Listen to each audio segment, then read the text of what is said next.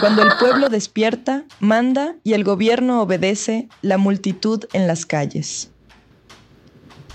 Como nunca en nuestra historia reciente, en los últimos 30 años por lo menos, tantas personas se han manifestado en las calles. Hasta el momento, la multitud busca acabar con la minería en Panamá. Cada vez que el presidente brinda un mensaje a la nación, la cuestión empeora más. Ya no se trata de diálogo. Ahora, el tema es asumir la responsabilidad histórica de tumbar la Ley 406 y establecer una moratoria total de minería metálica a cielo abierto. La multitud, aunque con cierta diversidad en los medios y fines para manifestarse, logra su expresión en las calles.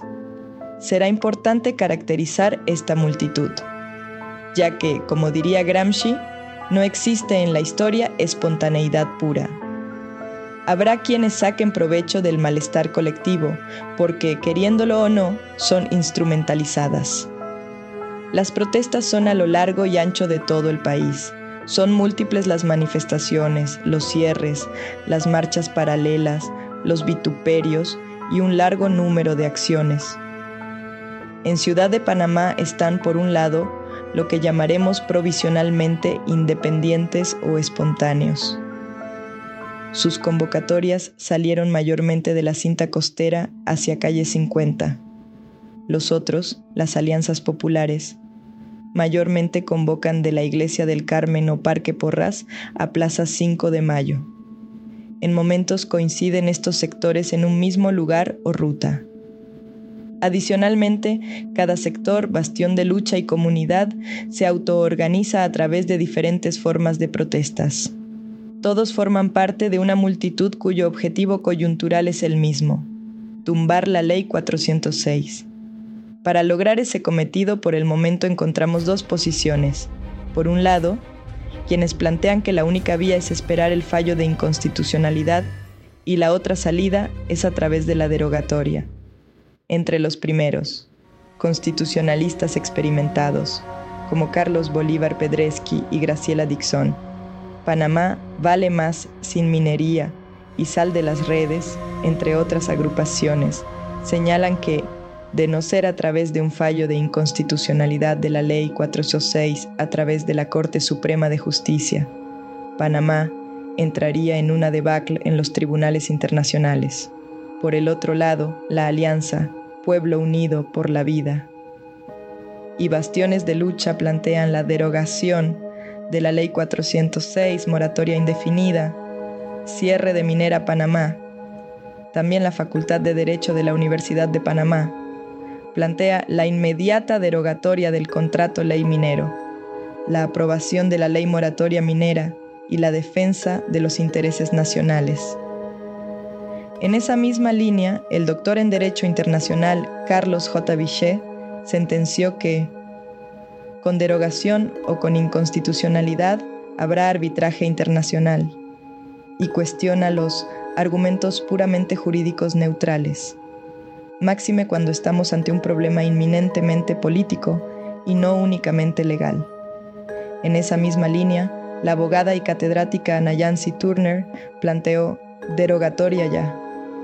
En la tercera alocución del presidente convocó a la Asamblea Nacional a sesiones extraordinarias ya las procuradurías avanzaron emitiendo el criterio de inconstitucionalidad y se espera en los términos el fallo de la Corte Suprema de Justicia. Por esas vías se estaría pulseando. Ante la petición del presidente de convocar a un referéndum, el Tribunal Electoral consideró la falta de condiciones y la Asamblea buscó subterfugios para arroparse en la penumbra de sus propias decisiones. Mientras tanto, la represión no se detuvo en la agitada segunda semana de la multitud en las calles. Son cientos los detenidos y la agresión contra dirigentes en su legítimo derecho de protestar se constituye como la norma. Ya no existe confianza en las instituciones políticas. De hecho, Adriana M. Rosario Zurillo se plantean la pregunta, ¿quién confía en el gobierno en las Américas? El porcentaje de confianza de Panamá es de 44% por debajo del promedio, véase. Perspectivas 162 del Barómetro de las Américas. Cada día se le empeora la situación al gobierno y con las medidas desesperadas tomadas puede enredarse aún más en su laberinto. Y ya empiezan las aparentes fisuras a lo interno, las disputas interpartidarias y el oportunismo de algunos no se harán esperar. Sabemos cómo empezó esto, pero no sabemos cómo va a terminar.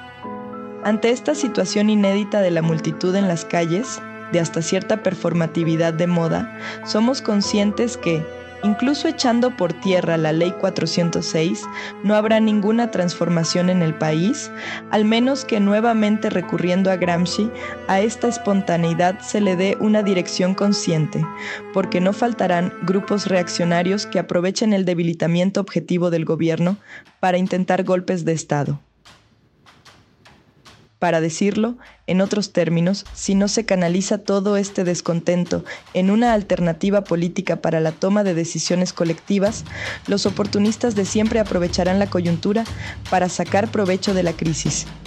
Hasta el momento, lo logrado es el resultado de la multitud en las calles. Hoy coinciden en la unidad de múltiples determinaciones contra el extractivismo en Panamá.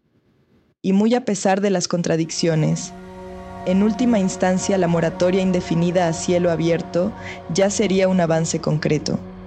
Si como dijesen M. Hart y T. Negri, ese conjunto de singularidades llamado multitud se mantiene en las calles y es capaz de actuar en común, es muy probable la consecución de sus demandas.